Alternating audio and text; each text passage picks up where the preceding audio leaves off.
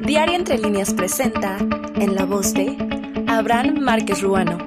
una audiocolumna crítica e informativa que podrás escuchar este y todos los martes en punto de las 9 a.m. Esto es Todos contra las porcholatas, pero antes, Estado de México y Coahuila. Ya se están configurando con mayor intensidad las casi seguras y obligadas alianzas y candidatos que conformarán el bloque opositor a las corcholatas de la cuarta transformación rumbo a 2024. Y digo seguras porque el escenario nacional se está tiñendo de guinda en el mapa nacional electoral, lo que significa que no será un reto sencillo, y lo tienen que hacer juntos porque sencillamente de otra forma es casi imposible. Ese es el diagnóstico. El Partido Revolucionario Institucional ya se encuentra trabajando para configurar un plan estratégico a través de sus foros denominados Diálogos por México, en el que los primeros interesados manifestaron su intención de consolidarse como candidatos y dando muestras de su talento para gobernar.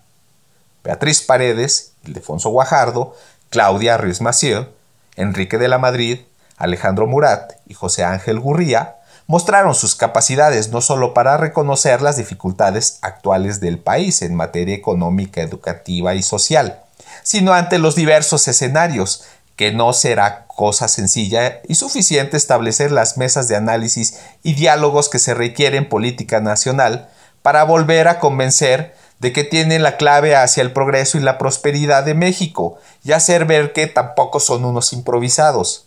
Recuperar la confianza, en las instituciones, impulsar el desarrollo social y un pacto para la paz del país, la pobreza, el crecimiento económico, la inversión pública y otros ejes bajo un enfoque de democracia social, como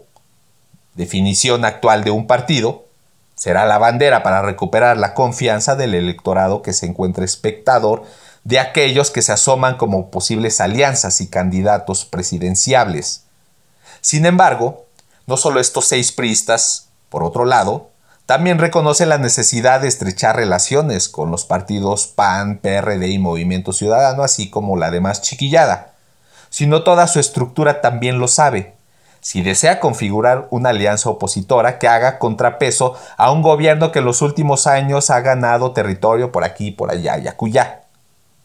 como también de sobra saben que es urgente y menester sacudirse de una figura que ha hecho más daño que bien, en un alito moreno que ha dejado al descubierto muchas de las ambiciones de la vieja escuela que se obsesiona con el poder para mantener los gobiernos de las entidades de la República en una intención de querer todo aquello que significa puestos de elección popular, para lucrar y darse lujos que salen de la capacidad del colectivo nacional. Esos fueron uno de los factores más importantes del por qué el electorado decidió cambiar sus preferencias.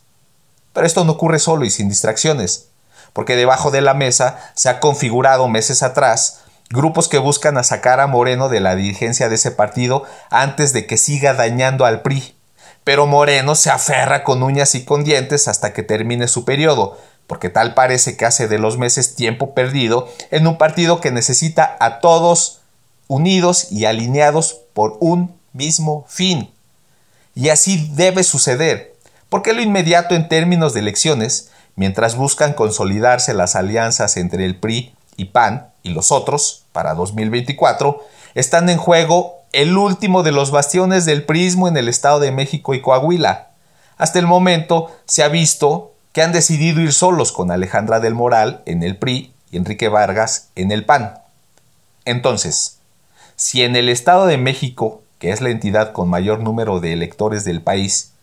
y estas inmediatas PRI y PAN pierden rotundamente ante una Delfina Gómez con sus asegúnes, en gran medida los resultados para 2024 ya estarán más que evidentes. Y aunque las actividades de los diálogos por México se extiendan por los dos años venideros, ya no habrá mucho que hacer en términos electorales.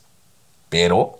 también en política todo puede suceder y nada en este momento está escrito. Te invitamos a escuchar todos los martes la audiocolumna en la voz de Abraham Márquez Ruano, una producción de Diario Entre Líneas. No te lo pierdas.